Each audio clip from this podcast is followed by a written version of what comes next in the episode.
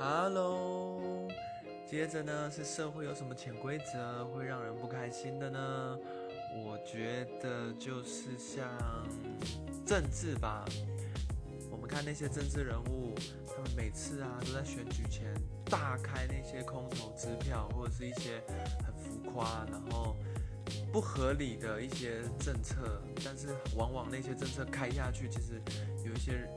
很多人他们也可能也不知道，然后就会去投他，但是等到那些人执政了之后就会后悔，所以这是让我觉得很不开心的地方，就会觉得说为什么他们都讲那些空话、讲干话，可是他们就可以坐领高薪，然后掌握权力、掌握金钱、掌握这个社会那些少部分的少部分的那些权利，但是却拥有大量的资源，所以二零二零我们一起出来选举吧。